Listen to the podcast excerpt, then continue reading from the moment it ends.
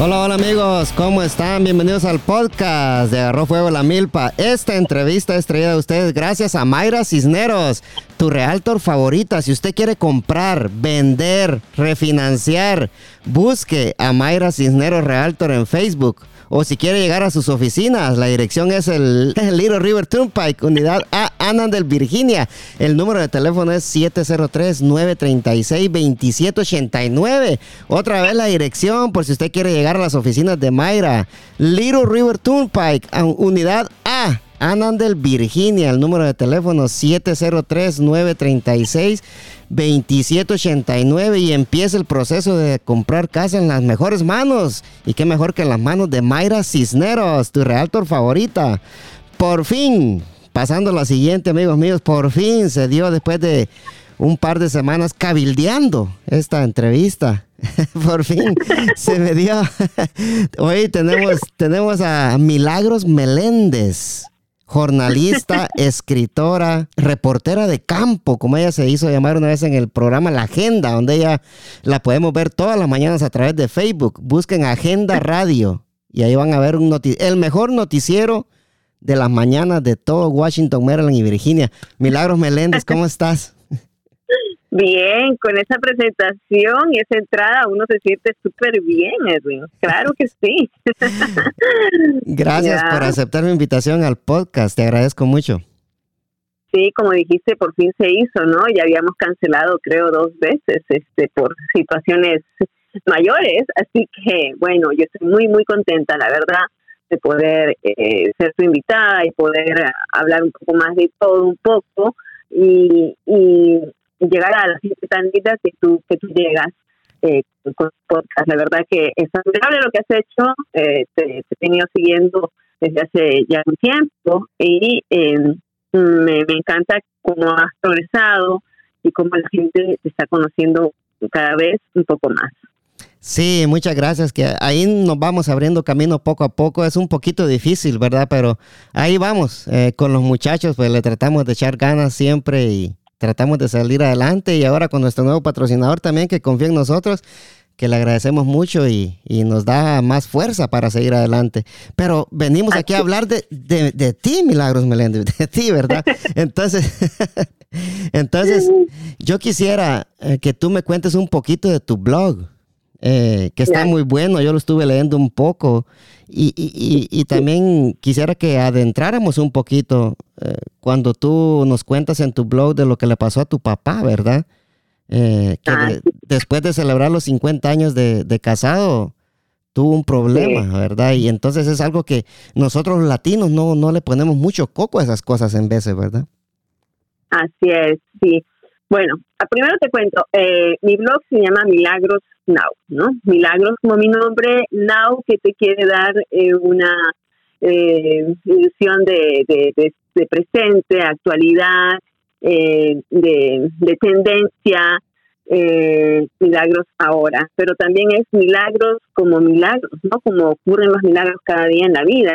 Sí. Y un post que es un blog que es inspiracional que hablo sobre, sobre mi vida eh, decidió mm, sacarlo después de mucho tiempo que vino eh, germinando en mi, en mi mente, en mi ser, el poder hablar sobre ello, porque yo, Edwin, he contado historias, muchísimas historias en más de 20 años de carrera que tengo aquí en el área metropolitana de Washington, historias de muchísima gente eh, y, y luego sentí que Dios me estaba diciendo que yo tenía que escribir mi historia.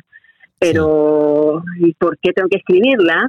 Bueno, eh, a, raíz de una serie de eventos que sucedieron en mi vida en 2016, donde en menos de seis semanas mi vida dio un giro eh, tremendo de 180 grados, donde se me afectó la salud, se me afectó la parte laboral y también la parte familiar, como yo cuento y he relatado y lo digo en el post.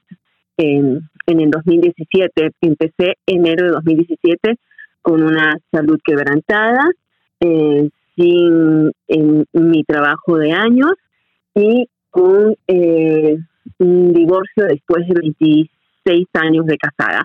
Entonces, el renovarme, el, enfrentar tres eh, situaciones bastante duras en mi vida, porque tampoco eh, me, diagnosticaron una enfermedad que todavía sigo en tratamiento.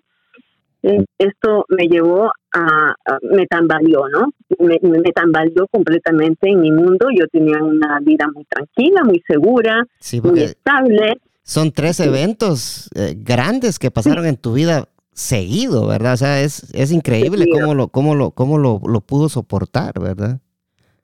Sí, yo creo que Dios va preparando el camino. Yo creo que eh, eventos anteriores en mi vida me fueron preparando para este tiempo, pero al mismo, al mismo mm, tiempo puedo decir, valga la redundancia, al, mismo tiempo creo que nadie está o, nadie espera, eh, nadie está así como eh, esperando o preparados así metódicamente ante estas situaciones, ¿no? son situaciones que te vienen a la vida de, manera abrupta y, como te dije, eh, eventos anteriores que habían ocurrido desde hacía años fueron como que eh, sembrando, como que abriendo un camino para decir, ok, puedes levantarte de esto. Yo ya me había levantado de varias caídas que tenían que ver con enfermedades, que tenían que ver con situaciones económicas, que tenían que ver también con problemas familiares, de matrimonio. O sea, yo me había levantado varias veces pero esta vez como que vino eh, de, secuencia, ¿no? Ocurrió, en, tiene fecha desde el 16 de octubre que me diagnostican esta enfermedad, 17, 18, vamos en adelante, hasta el 6 de diciembre que em, eh, pierdo el trabajo. y en medio de todo eso son pues estos eh, seis semanas, ¿no? De eventos. Y justo en la época, o sea, tú hablas eh, en épocas de, acción de gracias, épocas de Navidad, eh, épocas donde la nostalgia por tus seres queridos te invaden, los que nosotros vivimos fuera del, país, entonces fueron muy, fuertes, ¿no? Yo con mi hija fuera, viviendo ella en la universidad, eh, y yo no tengo familia directa aquí, el único familiar que tengo es mi hermano que vive en Miami, y luego toda mi familia está en Perú. Entonces, sí, o sea, que eh, estás prácticamente estás sola en el área. Bueno, nos tienes a nosotros los del podcast también, ¿no? Sí. claro, no, yo tengo, o sea, eh, de, familia de sangre estoy prácticamente sola aquí, pero familia espiritual, familia eh, del ámbito profesional, tengo muchísima familia.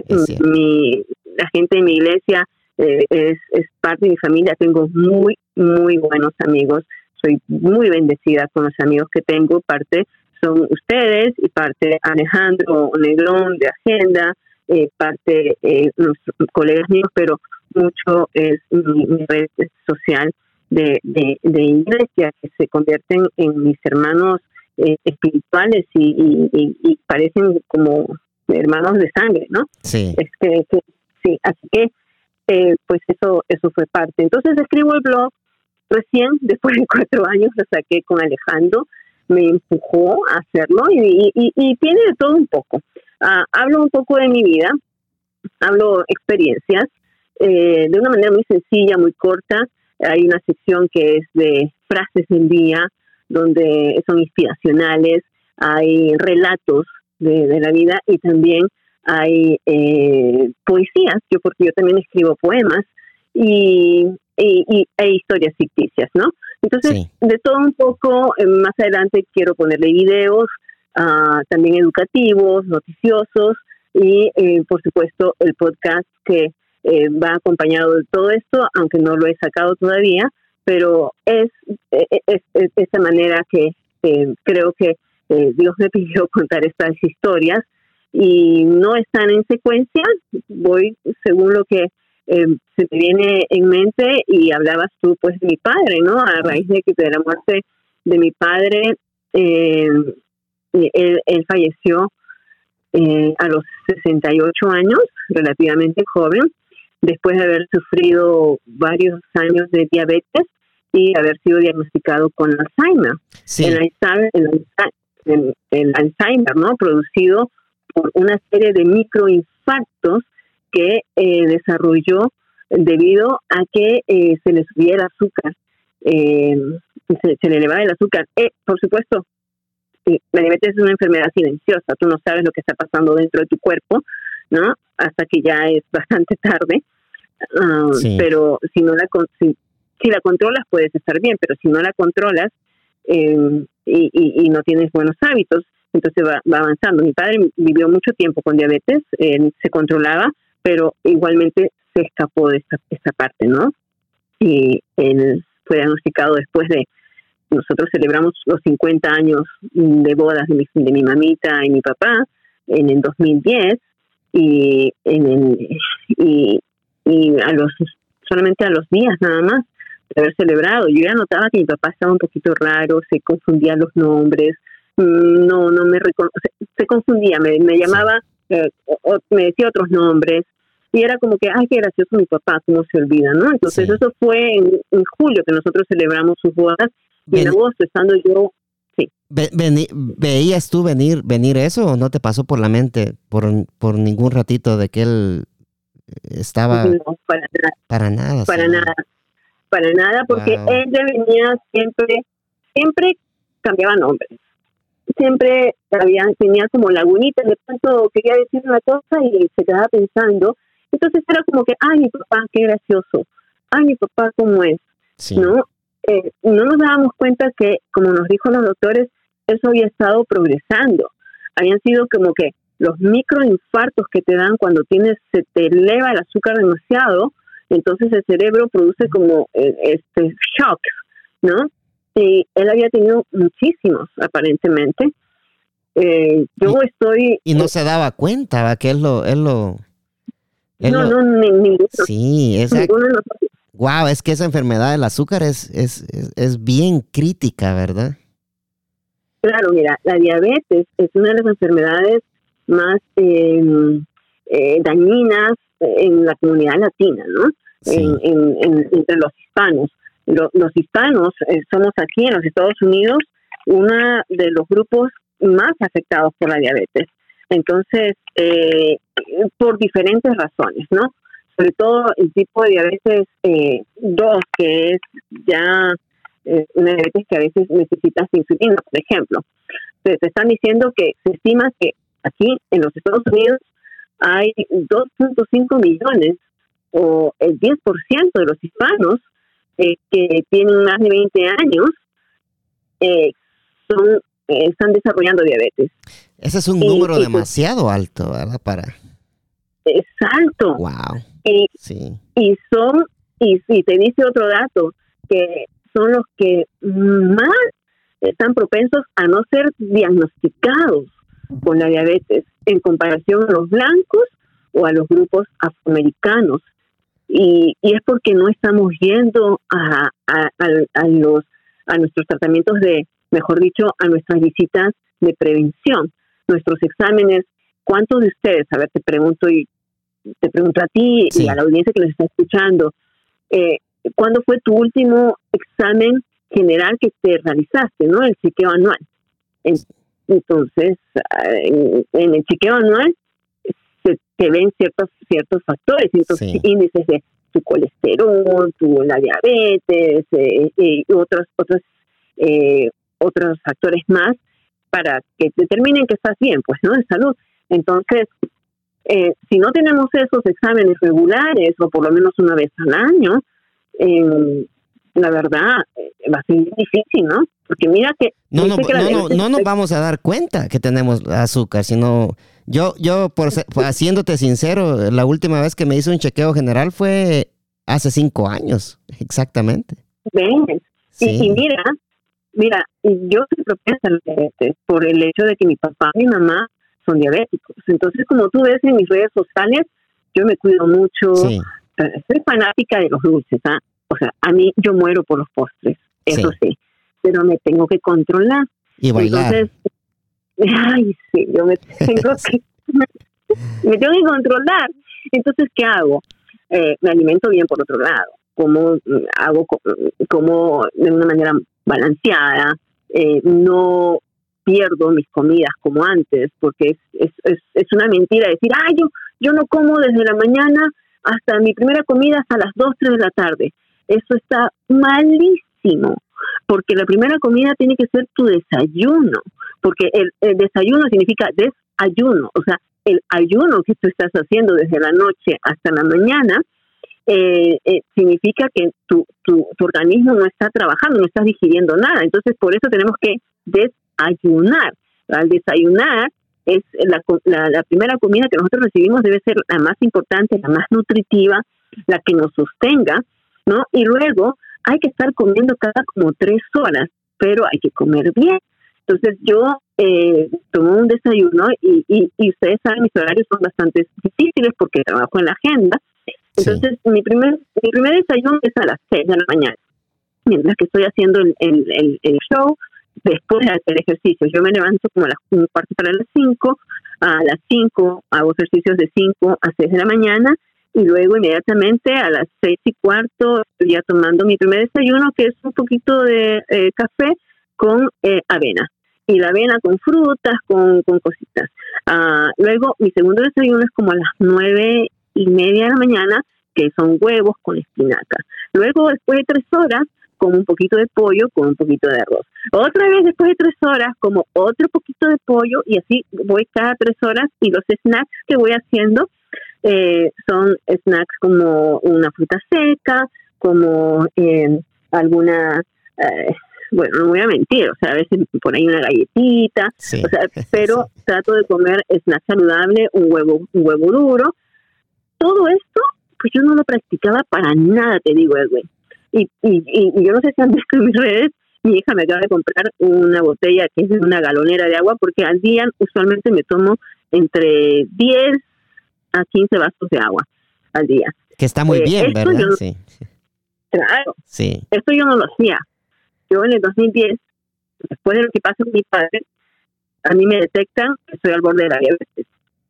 Y entonces, cuando me detectan que soy al borde de la diabetes, dije, yo no quiero pasar lo que pasó a mi padre.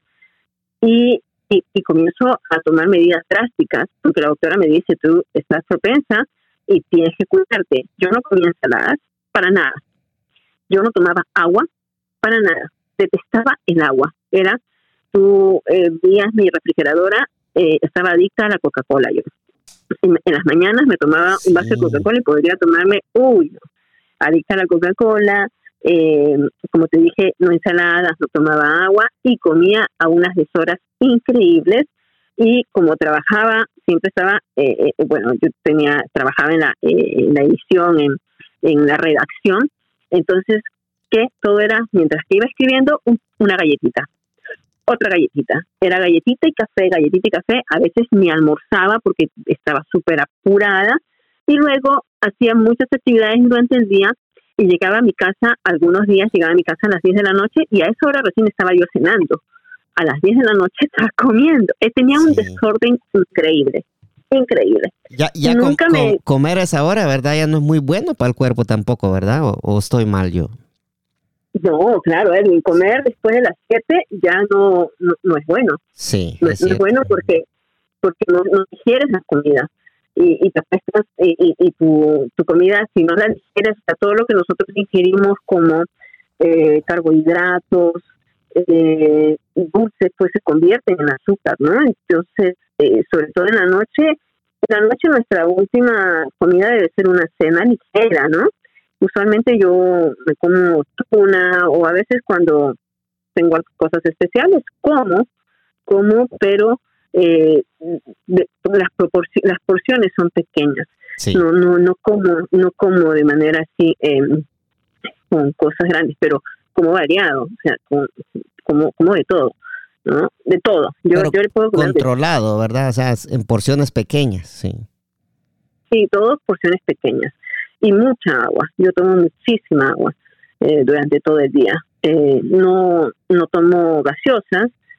Eh, y algunos dicen, no, pero ¿cómo no vas a poder tomar gaseosas? Bueno, ya me acostumbré y entonces cada vez que yo pienso en lo que pasó con mi papá, tengo un hermano que acaba de fallecer recientemente. Sí, lo siento mucho. Gracias, gracias tenía bastantes complicaciones por la diabetes, el riñón ya lo tenía bastante comprometido hace 10 años que se hacía eh, la, la, diálisis. Eh, los diabéticos, las primeras cosas que se les afectan si no tienes bien controlada la diabetes es el, riñón, la insuficiencia renal, es, es algo que impacta y hay mucha gente que necesita trasplantes de riñón, hay mucha gente que está mal precisamente por no tener una diabetes controlada. Otra cosa que les impacta son las gangrenas, que las heridas que no se te curan, eh, luego se convierte en gangrena y, y en Perú, por ejemplo, hay un índice alto de personas que tienen que tener las amputaciones, eh, sobre todo las piernas, ¿no? Porque lo primero que se impacta son los pies, se, se, desconoce como el pie diabético, ¿no? Donde eh, los pies sufren eh, con, con, heridas o con las ah, aglomeraciones de sangre eh, que, que se te va pudriendo. Entonces, si no te controlas, otra vez te pueden dar todas estas enfermedades colaterales y, que, que, te impactan en tu vida. Entonces, yo, yo por eso te digo, eh, tomo mucho cuidado por, por, por, el temor, porque he visto y porque la diabetes impactó mi vida de esta manera. Entonces, eh, yo, yo quiero cuidarme, ¿no? Y estoy propensa a tenerla, o sea, siempre estoy propensa a tenerla. Te, te doy unas claves, por ejemplo, el otro día me estaba doliendo la cabeza eh, mucho, eh, me dolía mucho la cabeza, tenía ciertos síntomas y mi hermano es médico y me dice, mídete, la, mídete la, el azúcar, ¿cómo estás con el azúcar? Eh, bueno, los niveles de, del azúcar que debemos mantener nosotros en nuestro cuerpo debe ser entre 70, 80, 90, 100, ¿no? ya cuando pasas los 100, estás en 110, es que se determina que estás al borde de la diabetes y hay gente que tiene 200, 300 de azúcar eh, ya cuando estás descontrolado, ¿no? Eh, entonces, en, ese momento yo tenía, me dolía la cabeza, te digo, y, mi hermano me dice, no, chequeate, chequeate, y, y, tenía elevada como a 140. Entonces dije, oh ah, Dios, este punto. Pero luego pudo bajar. Entonces, algunos de los síntomas, ¿no? Y te lo hablo, yo no soy doctora, nada de ello, pero por, alguien que ha vivido con personas diabéticas, sí. como te digo, mi hermano, mi hermano lo es, es, es médico, eh, hay que prestar atención a dolores de cabeza, a luego a tener mucha sed.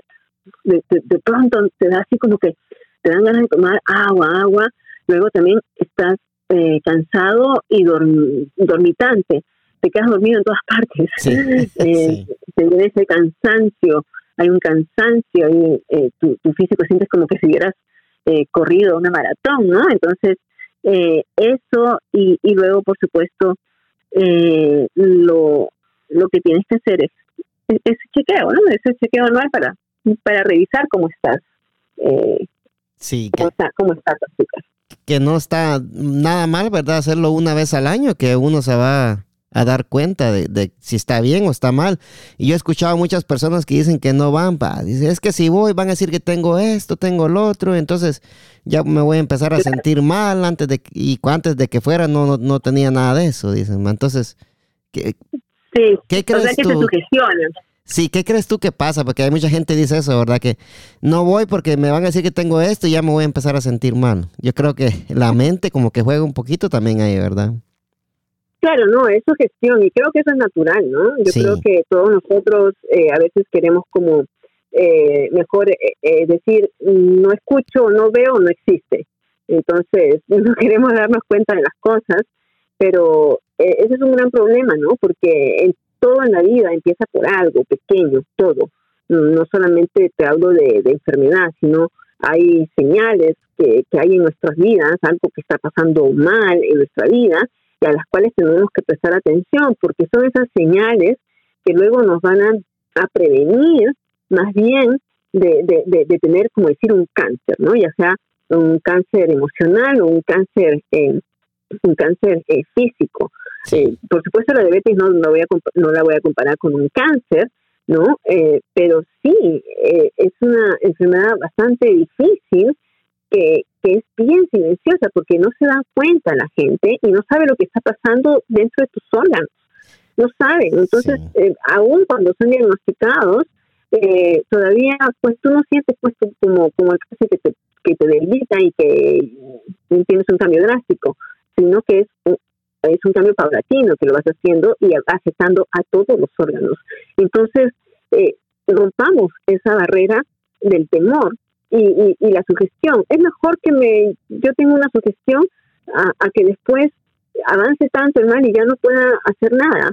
porque la diabetes se, puede tratar con medicamentos, con pastillas o simplemente con un cambio de hábito. teniendo mejores dietas, haciendo eh, ejercicios, eh, eh, cambiando tus hábitos de vida, puedes también mejorar tu diabetes. Pero cuando ya te diagnostican muy avanzada, en situaciones he visto gente que ya está tan avanzada que ya tienen que poner insulina. y es que es eso, o sea, la diabetes es una enfermedad que impide la producción de la insulina. La insulina es la que regula realmente el, el a ver, ¿cómo lo puedo explicar? El paso de la, del, azúcar. O sea, el azúcar es importante para nosotros. Tener azúcar es importante porque si no tienes azúcar, hay una deficiencia de azúcar, eh, eh, te provoca también retrasos, eh, la falta de energía, porque el azúcar... energía, sí. Sí, el azúcar es energía, pero ya tener demasiada azúcar en exceso, también eso es lo perjudicial, ¿no? Ya se convierte en eh, diabetes, ¿verdad? Claro, la diabetes es, eso, ¿no? Que te, deshabilita realmente, eh, te, deshabilita, te deshabilita. Es una situación que sin darte cuenta, como decimos nosotros, eh, nuestros organismos, nuestro, nuestros órganos van afectándose, ¿no? Todo nuestro sistema se va afectando. Así que eh, es un enemigo silencioso. Es, es, un, es un arma, es, es una enfermedad letal si no, la, si no la tratamos a tiempo. Entonces, o sea que hay que tener mucho cuidado y poner mucha atención a los síntomas que tú dices, que, que, nos acabas de decir y que son muy buenos, ¿verdad? Que el, dolor de cabeza puede ser un síntoma de eso también. Sí, claro, ahora no, no, no hay que sugestionarlo, ¿no? Porque es un compendio de, de síntomas. Sí. Pero ante, ante cualquier situación debemos atendernos, ¿no? A, mí me pasó, mira, con mi enfermedad. Yo soy asmática. Entonces, todo el 2016 mm, yo tenía muchos ataques de asma. Eh, tenía ataques de asma, entonces yo seguía tratándome con las nebulizaciones y cada vez que iba me daban más esteroides. Y, pero yo tenía muchos ataques y tenía una tos muy seca. Digo, una tos que a veces me daba hasta vergüenza entrevistas porque tosía y tosía y tosía cuando voy al médico, y, yo era una de esas personas, no quería ir al médico porque digo, ¿qué tal si me dicen que tengo otra cosa? Yo misma, ah, ¿no? Y entonces... Yo creo que a todos nos pasa eso, ¿ah? Claro, pero, pero entonces digo, no, ya tengo que ir al médico. Ahora, cuando voy, yo ya sabía más o menos que mi trabajo estaba peligrando porque eh, estaba, estaban en ciertos cambios. Entonces le dije a mi doctora, mira, yo no me estoy curando, Ah, y me diagnosticaron que tenía em, neumonía. Ah. Entonces me, trataron la neumonía, pero yo le dije, mira, van a cambiar mi seguro médico y yo necesito que me hagas más exámenes. Hazme todos los exámenes que puedan hacer. Me sacaron análisis, me sacaron radiografías y todo, entonces ahí es donde me, me, encontraron una, una mancha en el pulmón. Y entonces determinaron que no era simplemente neumonía, sino que era, se llama aspergilosis broncopulmonar. Uh, pero yo ya había tenido los síntomas por todo un año, ¿no? todo un año y yo... Eh, los había ignorado, sí, nada más, sin, sin querer, prácticamente. Sí, yo pensaba que era asma. Yo pensaba que era asma, entonces ignoré los síntomas y fui tratada por asma, porque no me hicieron todos los exámenes tal cual, porque pensaban que era asma nada más y ya cuando me detectan la enfermedad ya era complicada, entonces había que ponerle bastante tratamiento, ¿no? El tratamiento era bastante fuerte, pero por lo menos, eh, gracias a Dios, era una enfermedad dentro de todo que se podía mantener. Pero qué tal si hubiera sido otra, ¿no? Eh, pensaban que era un cáncer, por ejemplo. No, sí, si, ni Dios lo quiera, porque si ya es algo mayor, ¿verdad? Este, eh, lidiar, con cáncer yo creo que es, es, difícil para las familias y, para los que lo viven, ¿verdad? Sí, sí, sí, sí, es, es, muy difícil, es muy difícil. O sea que, o sea que eso lo, todavía lo, lo, lo, está tratando. Sí, yo todavía estoy tratando, esto se llama, uh, tengo varias cosas, por eso me da gracia cuando, cuando yo les digo en la agenda que soy una persona vulnerable, Sí. Es porque el pulmón derecho lo tengo bastante magullado, ¿no? Ahí tengo tres condiciones. Una que se llama bronquiestasis, eh, que provocada por todos los incidentes de asma, eh, eh, son incidentes que pueden ser también provocados por otros otras enfermedades como la fibrosis, tuberculosis, Eh, y se van haciendo grietas en el pulmón. Entonces, eh, el pulmón se va haciendo grietas y dentro de esas grietas se van formando bacterias.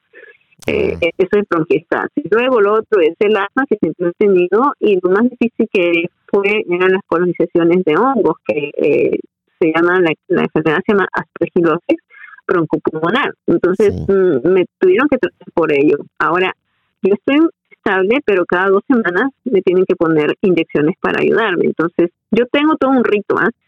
todo un rito y me da gracia porque la gente, uh, gente que me conoce y me ve y yo ya, eh, mi, rito es, eh, son nebulizaciones que me hago casi a diario con tres eh, soluciones, medicamentos que la verdad que son bastante efectivos, pero al mismo tiempo le doy gracias a Dios por el seguro médico, porque sin seguro médico eh, estos medicamentos mm, él no tienes idea cuánto cuestan. Es eh, difícil, eh, sí.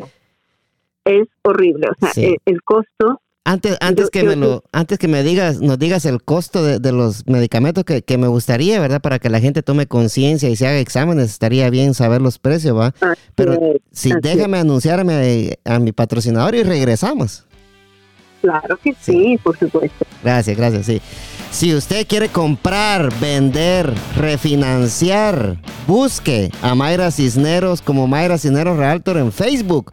O si quiere ir a las oficinas de Mayra, vaya al 6932 Little River Turnpike, unidad A, del Virginia, el número de teléfono 703 936-2789. Empiece, oiga bien, empiece su proceso de comprar casa. Y qué mejor que en las manos de Mayra Cisneros, tu realtor favorita. Número de teléfono 703-936-2789. Y lo mejor de todo, Milagros, que sabes que con Mayra solo trabajan chicas. Y ustedes saben que las chicas son bien pilas para trabajar y lo van a atender con la... claro, sí. Sí, es Así Son pilas. Son pilas las chicas. sí, sí, no son, no son como nosotros los hombres, ¿verdad? Nosotros no podemos hacer dos cosas a la vez, nosotros solo podemos hacer una. Ellas no, ellas pueden ser dos hasta tres cosas a la vez. Entonces, busque a Mayra Cisneros en Facebook como Mayra Cisneros Realtor o llame al 703-936-2789. Milagros, me decías tú, nos quedamos de que los precios de, las medicinas que tú usas son eh, carísimos. Son carísimos, son carísimos. Mira, a mí me ayuda muchísimo un medicamento que se llama Soler, que son para la gente que em, usa, para la gente que tiene enfermedades eh, serias de pulmón. Sí. Eh, yo me cada dos semanas me inoculan, me inyectan tres este, estas inyecciones. Entonces, cada una está a 1.400 dólares cada una. 1.400 dólares. Sí, entonces viene a ser como 4.300 más o menos eh, cada dos semanas. Entonces, sacarle la cuenta y son 8.600. Si sacas la cuenta 8.600 por todo el año, por 12, eh, estamos hablando casi de 96 mil dólares al año, solamente en esos medicamentos. Ahora, esto no lo cubre el seguro médico, pero si tienes seguro médico, puedes adquirir, y esto yo, yo, he descubierto, es, es, un mundo increíble de esto, ¿no? De las caridades, de las fundaciones que ayudan a... hay fundaciones para todo, ¿eh? Y hay cupones para todo también. Aún teniendo seguro o sin seguro, eh, a mí yo solicité una ayuda a una fundación y entonces me dieron la cobertura para todo el año. Yo no pago ni un centavo por, por estos medicamentos, pero son medicamentos que los sí, gracias a Dios, la verdad. Sí, sí, te lo mereces, te lo mereces. Eres una persona muy, muy buena. Yo te miro todos los días en la agenda y, y, me disfruto viéndolos a ustedes. Y, y, qué más a ti, ¿verdad? Porque me gusta cuando pones a los muchachos ahí tranquilitos. sí, sí, eso, eso es solamente la agenda. No, no mentira, mentira. Sí, yo soy, tengo mucho cariño por ellos y, y con Alejandro somos grandes amigos, así que nos tenemos mucho cariño. Eh, eh, y, se ve esa, esa química entre, los, entre todos, ¿no? El trabajo, sí. entre todos. Sí. Ah, bueno, Sí, y me, me, decías que, que eh, eh, conseguiste ayuda, ¿verdad? Con, con... con una fundación, los, propios, los propios médicos me, me mandaron, me, hicieron referencia a esta fundación. Luego yo eh, me, nebulizo con tres medicamentos y uno de los medicamentos se llama Tobramycin. Tobramycin es específico para la gente que sufre de fibrosis o asma agudo o en este caso aspergilosis. Eh, este medicamento igual, eh, el otro día mm, no pude acceder y justo con Alejandro estábamos mirando cómo hacerlo de manera eh, independiente y, nada, son unas botellitas que tienes que ponerla en los eh, nebulizadores y, y, lo más barato son 10 mil dólares al mes. 10 mil dólares al mes. 10 mil dólares al mes. Yo había tenido un oh. problema con mi seguro y entonces cuando eh, tenía que pagar el copayment, Edwin, casi me muero. Cuando quiero recoger el medicamento, el copago era 3.700 dólares. El copago. Wow. Y yo ¿cómo, cómo, cómo hacer esto? y, así, yo soy, como digo, en medicina les cuesta mucho a los seguros y también eh, unos nebulizadores que son de disco, que se llaman Brio, y las personas que sufren de asma deben saber esto, esto ya lo usa la gente que tiene asma muy agudo. Sí. Este es una cosa chiquita que cuesta 600 dólares. Entonces, tú sacas la cuenta, mis tratamientos son como de, al año, son 250 mil dólares al año que, que, que, uno tiene que invertir por el hecho de que aquí en los Estados Unidos eh, los medicamentos tienen un costo exorbitante en comparación a nuestros países. Es exorbitante el costo. demasiado, es, es, una locura cómo los, cómo los precios de la medicina se disparan acá en Estados Unidos, comparándolo con, nuestro vecino, a Canadá. Sí, claro, Canadá, pero, pero hay medicamentos que solamente eh, están fabricados eh, como dos medicamentos que yo tengo que solamente eh, están aquí, ¿no? No, no se pueden exportar de otros sitios, ¿no? Ah, pero, o sea, ¿cuál, ¿cuál es la pues la moraleja acá?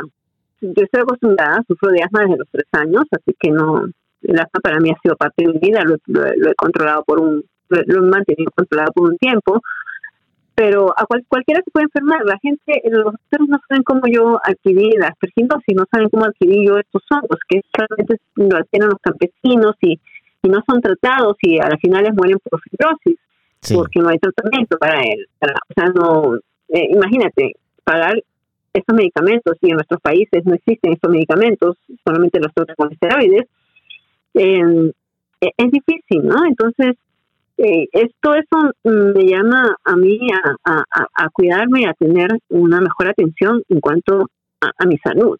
Y, y también en esta época de coronavirus, el, el que yo no me exponga ante personas que me pueden contagiar ha sido una batalla pero al mismo tiempo, como yo lo digo en la radio, no he dejado de hacer mis cosas. O sea, yo confío primeramente en, en, Dios, en, la, en, en quien me protege y me guarda. No lo, no, no, no lo tiento en el sentido de que no voy a ser responsable. Yo tengo que ser responsable con mi salud y cuidarme a mí misma. Uh, y, y bueno, tengo todas las vacunas había y por haber, ¿no? Sí, yo creo que, ha sido ha sido un reto para ti esta pandemia por, por la cuestión del asma, ¿verdad? Y, de tus pulmones, porque imagínate, o sea, es, tienes que salir, por decirlo así, si yo me protejo, tú tienes que salir doblemente protegida. Sí, sí, sí, pero... Pero aún así, aún así no... Yo creo que lo que tú dices y lo dices en la agenda, ¿verdad? Aún así no, no, no puede uno parar totalmente. Uno tiene que, seguir adelante y protegerse lo más que pueda uno y, seguir con sus labores porque no queda de otra también. Sí, no queda de otra. Aquí lo único que queda es que nos tratemos, desde el principio lo dije, todos tenemos que tratarnos como que si todos tuviéramos el.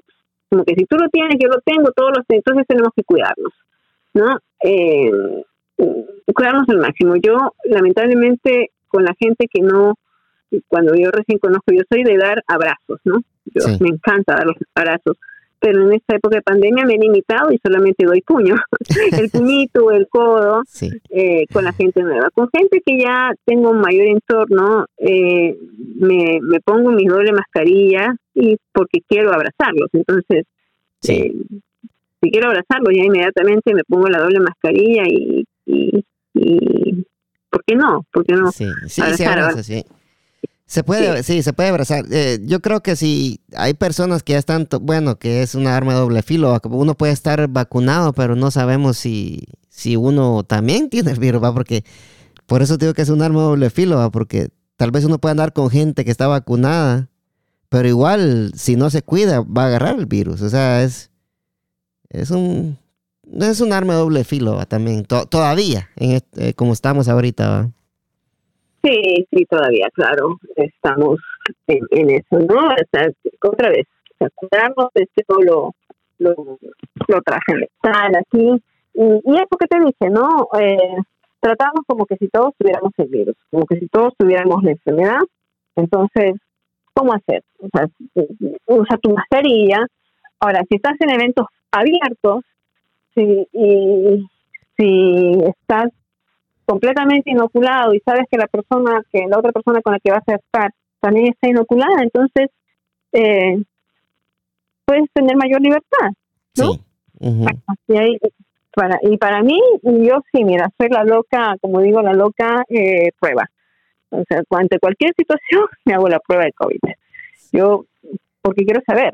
Creo que es, es, es, mejor, ¿verdad? Porque de lo que hablamos al principio, ¿verdad? Es mejor es mejor saber que, que, darse cuenta uno que ya está enfermo. Pues. Sí, claro, saber tu estatus, ¿no? Sí. En este estatus, saber cuál es tu diagnóstico y entonces así tú, eh, puedes un poco manejar la situación, que no te agarre por sorpresa, ¿no? Ah. Sí, exacto, exacto, sí. Y, y, milagros, este, nos fuimos este, un poquito, eh, todo va relacionado con lo que veníamos hablando, pero me estabas contando tu papá, perdona que, que nos eh, devolvamos un poquito atrás con lo de tu papá. Eh, ah. yo estaba leyendo en, tu blog, ¿verdad? De que hubo un tiempo de que tú estabas con tu papá y, él estaba diciendo que quería ir a traer a su hija al aeropuerto, ¿verdad? Y tú a la par de él. Eh, yo creo que son, y tú misma lo, tú misma lo, lo, lo, dices ahí, ¿verdad? Tú que trabajaste en, investigaciones sobre el Alzheimer y, y, ahora tú lo estás viviendo en carne propia, ¿va? Con tu papá. Sí, sí, sí, sí, yo siempre trabajé con, con esta enfermedad eh, reportando, ¿no? Sí. Y entonces, cuando mi papá fue así de repente. Un día mi mamá se fue a comprar sí. y cuando regresó no lo encontró. Entonces no lo encuentra y, y luego vienen las vecinas. Eh, una vecina la llama a mi mamá diciendo, mi mamá se llama Luchita, le dice, Luchita, tu esposo ha venido acá a buscar comida, eh, está confundido, algo le está pasando. ¿No? Entonces mi mamá lo va a buscar al mercado y lo encuentra mi padre en, un puesto de comida, pero él creía que estaba en un banco. Entonces no estaba distinguiendo, entonces era como una confusión ahí muy, fuerte la que él estaba teniendo y mi madre también no sabía qué hacer. Eh, entonces eh, nos llama y, nos dice, tu padre está actuando mal, tu padre como que no, y de pronto no lo reconoció. Cuando la ve a mi madre, ya no la reconoció. Pero fue como un momento así de, mi mamá le hablaba y decía, señora, disculpe, y mi mamá pensó que estaba bromeando. Eh, cuando tú no sabes de esta enfermedad, no te preparas tampoco para ello, o sea, de pronto tú despides a tu familiar y, lo despides bien y luego horas después no te reconoce, eso es impactante, ¿no? Claro. Eh, es impactante. Entonces, lo que eh, pasó es que ya mi papá había avanzado mucho eh, con, con el mal, de pronto ya no reconocía y regresó, eso es lo que dice, mira, sobre esta enfermedad, que la gente regresa como que si fuera 30 años antes. Entonces mi papá era como que si nosotros fuéramos chiquitos eh, y al mismo tiempo eh, como él estaba como en sus antiguos trabajos, ¿no? Hasta la antigua casa. Entonces yo recuerdo que había llegado a, a, verlos, por supuesto, y nos habíamos sentado, era como, él podía hablar, podía sostener conversaciones, todo, pero no, mm, no reconocía, o por ratos sí reconocía, por ratos era como que la memoria le venía y por, por ratos se quedaba en lagunas. Entonces estaban comiendo todos y él muy bien uh, ahí y de pronto se paró. Se paró y le digo, este, papá, ¿a dónde vas? Y me queda mirando así como que un poquito extraño, ¿no? Y me dice, a recoger a mi hija.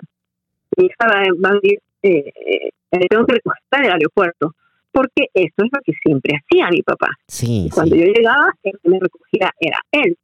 Entonces, ah, yo lo miré y yo para eso me había preparado bastante, porque dicen que cuando ellos tienen ese tipo de episodios, lo peor que le pueden decir es, no, no es así, eh, eh, estás mal. No, no, tienes como que seguirle un poco la corriente, tienes que seguirle la punta, tienes que como que seguirlo, seguirlo, ¿no? Porque hay una parte del cerebro que saben que no está correcto. Hay una parte del cerebro que es como, les da como shame, les da vergüenza de no recordarse o de equivocarse. Entonces, eh, eh, eh, esto, pues yo lo miré y, decía, pero aquí estoy yo, ¿no? Dentro de mí, aquí estoy yo, yo soy tu hija, ¿no?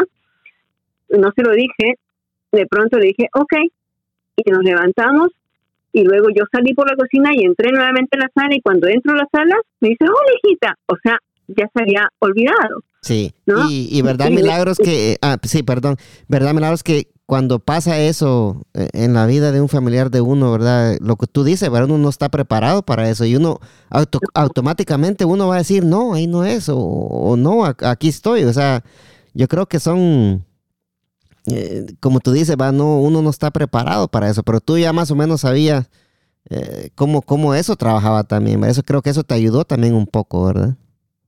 Claro, a mí me ayudó eso porque, porque la verdad, o sea, yo sabía lo que me estaba enfrentando, ¿no? Cuando a mi papá eh, le diagnostican ello, eh, ya había otro episodio que fue muy, muy triste estaba mi, mamá me contó eso, estaba mi mamá y mi papá estaban en el cuarto y de pronto mi mamá se levanta y no lo ve a mi papá.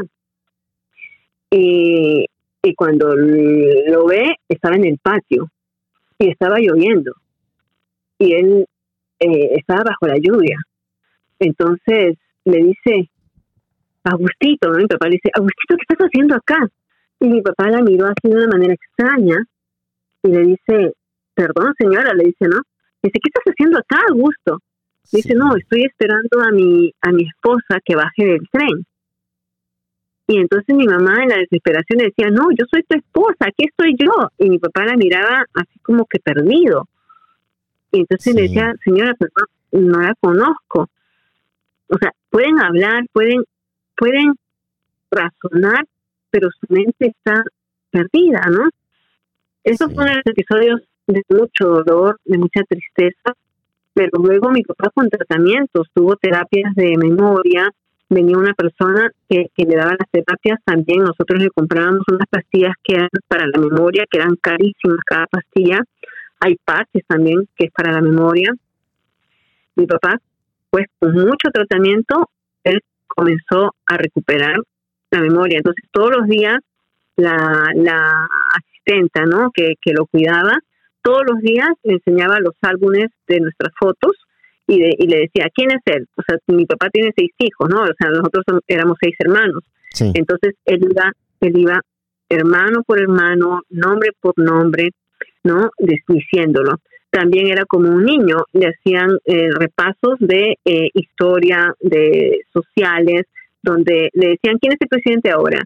O, ¿cuándo, ¿Quién fue el presidente tal? Eh, también ejercicios de matemáticas. Era buenísimo en matemáticas él, eh, buenísimo en recordar ese tipo de cosas.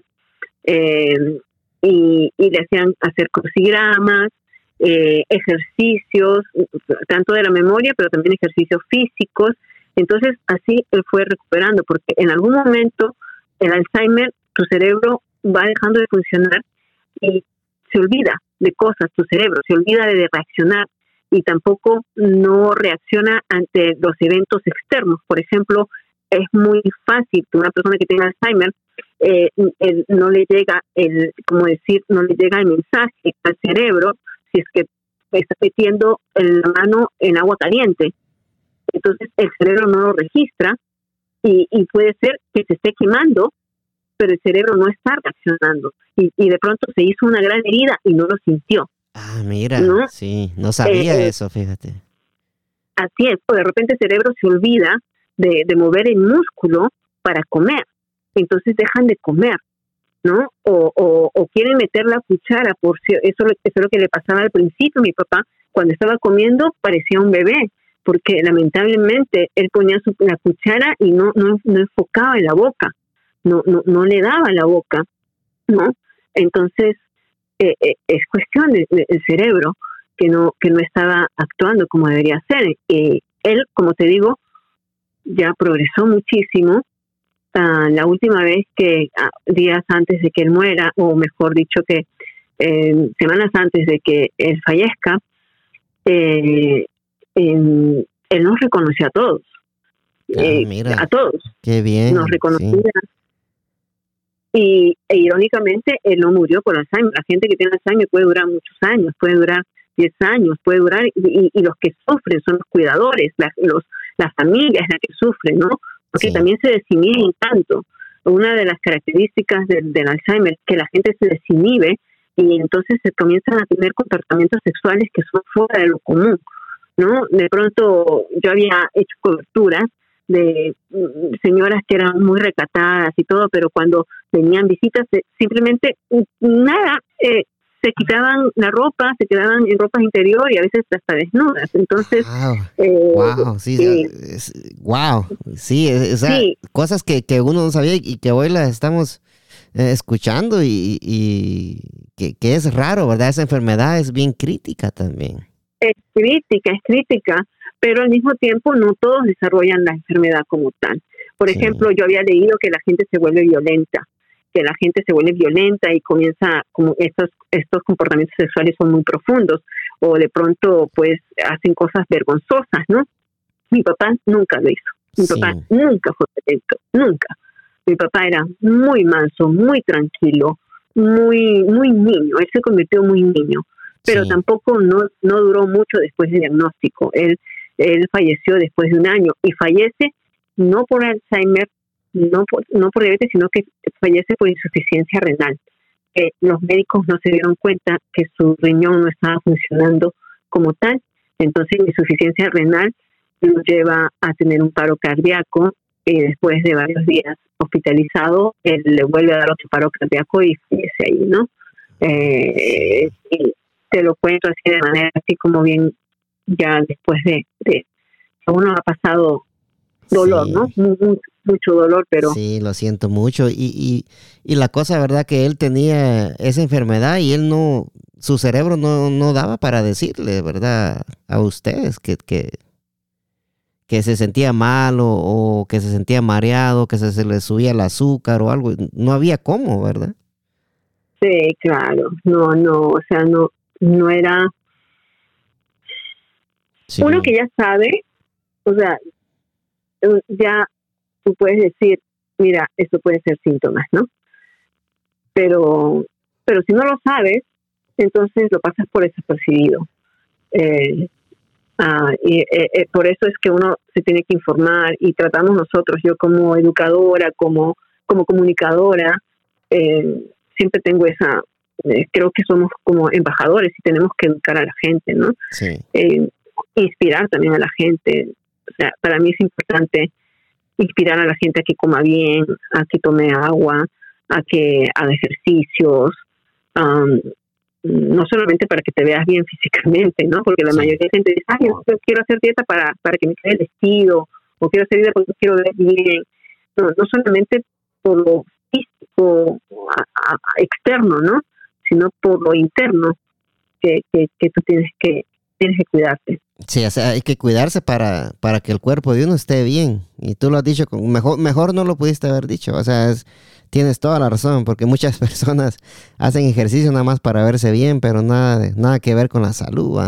Eh, con todo lo que nos dijiste y con todo lo que he aprendido contigo ahora, y muchas gracias, te agradezco mucho, Milagros.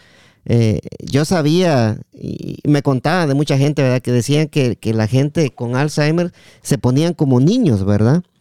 Pero, pero yo no sabía lo que tú me estás diciendo ahora de que, de que también se vuelven eh, así eh, sexuales, ¿verdad? O sea, eh, eso, eso, es nuevo para mí. O sea, cómo el cerebro sabe, ¿verdad? O sea, sí. wow, sí.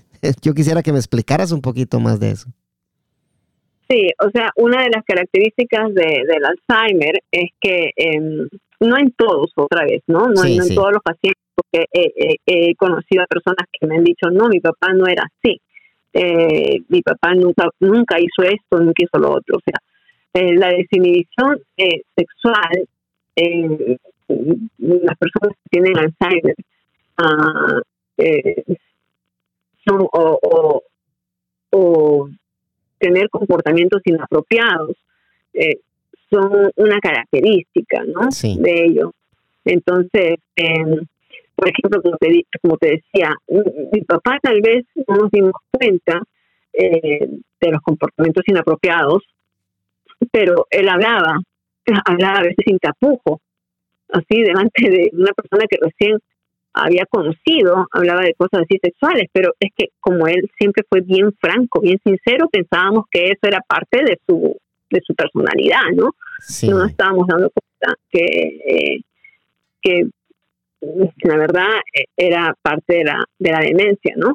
Yo leo, por ejemplo, que los comportamientos sexuales inapropiados son aquellos que son consecuencia de la activación sexual de la persona con demencia, ¿no? Ah, eh, cómo poder, a veces los familiares no saben cómo abordar esta situación embarazosa. Yo recuerdo de una, una familia que entrevisté que decían que habían tenido familia eh, visitas, que eran las visitas que habían llegado, y entonces salió la mamá quitándose el sostén. Ah, y salió a la sala. Entonces, em, después, en otra ocasión, otra persona, em, eh, lamentablemente, o sea, esta demencia, ¿no? Que, que, uno tiene, en la redundancia en la mente, eh, pues, delante de todos, mm, de, ¿no?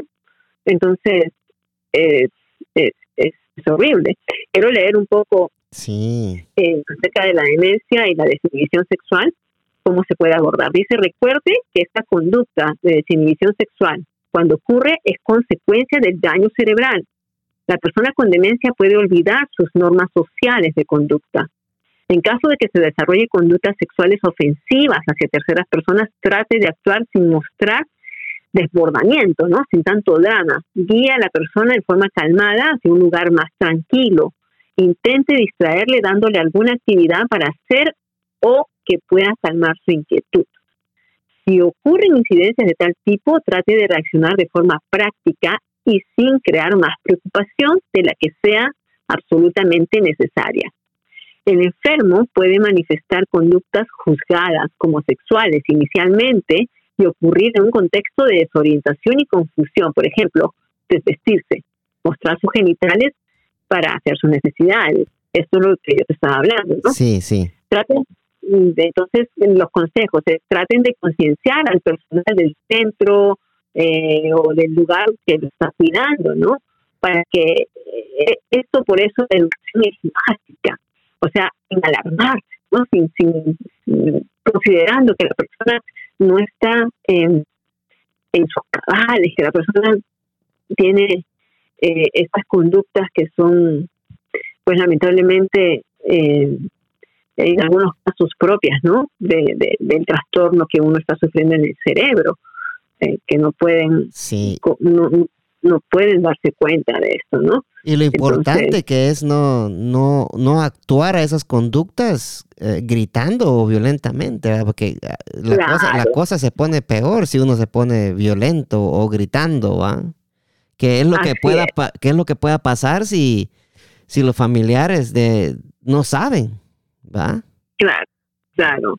Entonces, mm, algo que nosotros siempre, cuando íbamos a algún lugar, porque mi papá íbamos después, ya cuando estuvo mejorcito, íbamos a restaurantes, íbamos.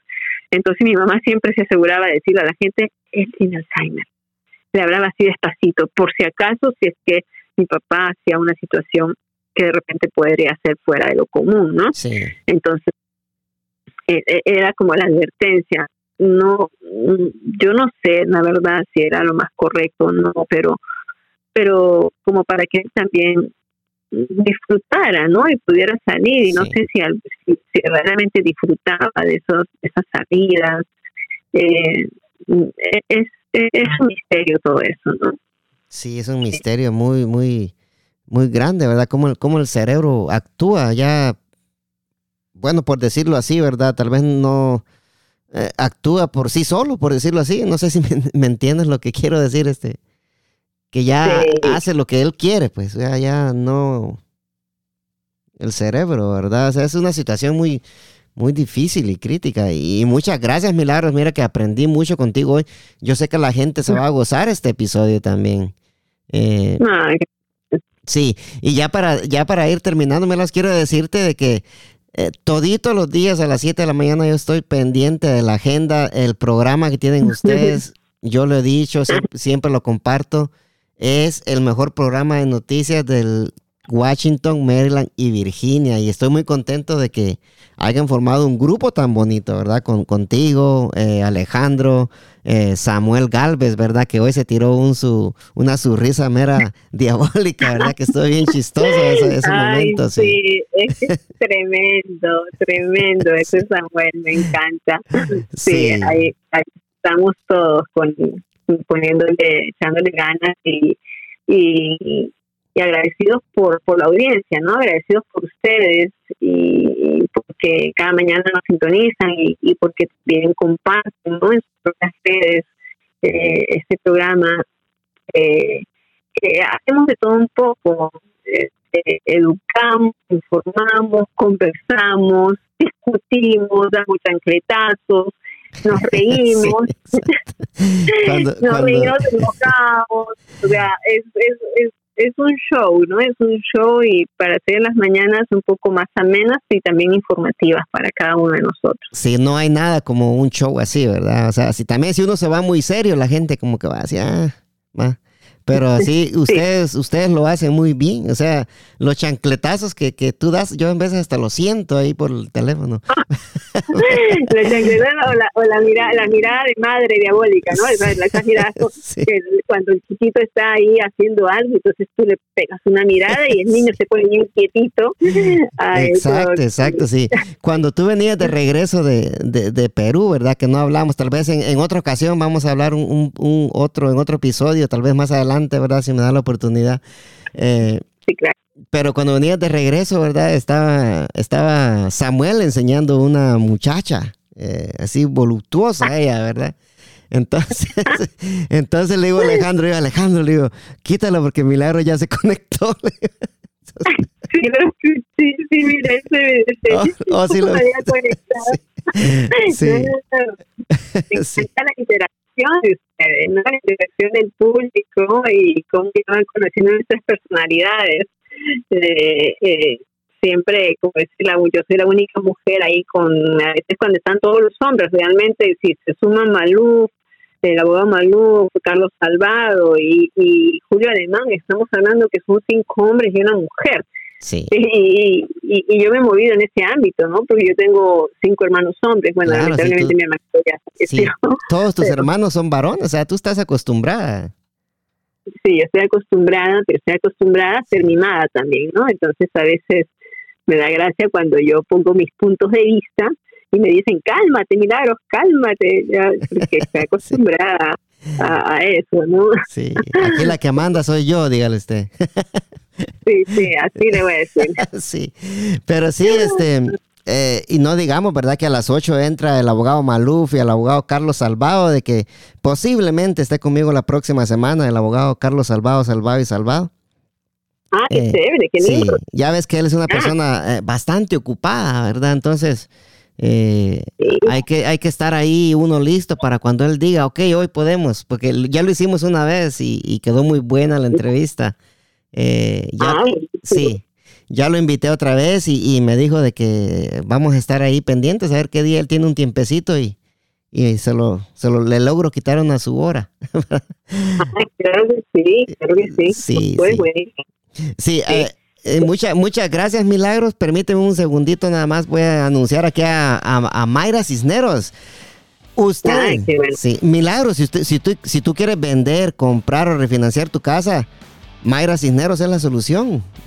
ah, bueno. Sí, puedes buscarla en el 6932 Little River Turnpike, unidad A, Anandel, Virginia. O búscala en Facebook como Mayra Cisneros Realtor.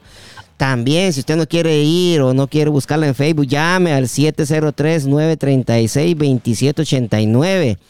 Busque a Mayra Cisneros y empiece su proceso de comprar casa en buenas manos, en las manos de Mayra Cisneros, tu realtor favorita.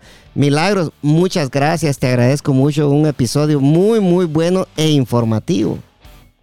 Ay, gracias a ti, gracias por darme esta oportunidad y por la audiencia que te está escuchando, ¿no?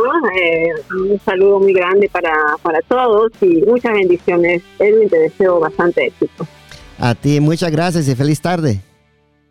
Feliz tarde, bendiciones.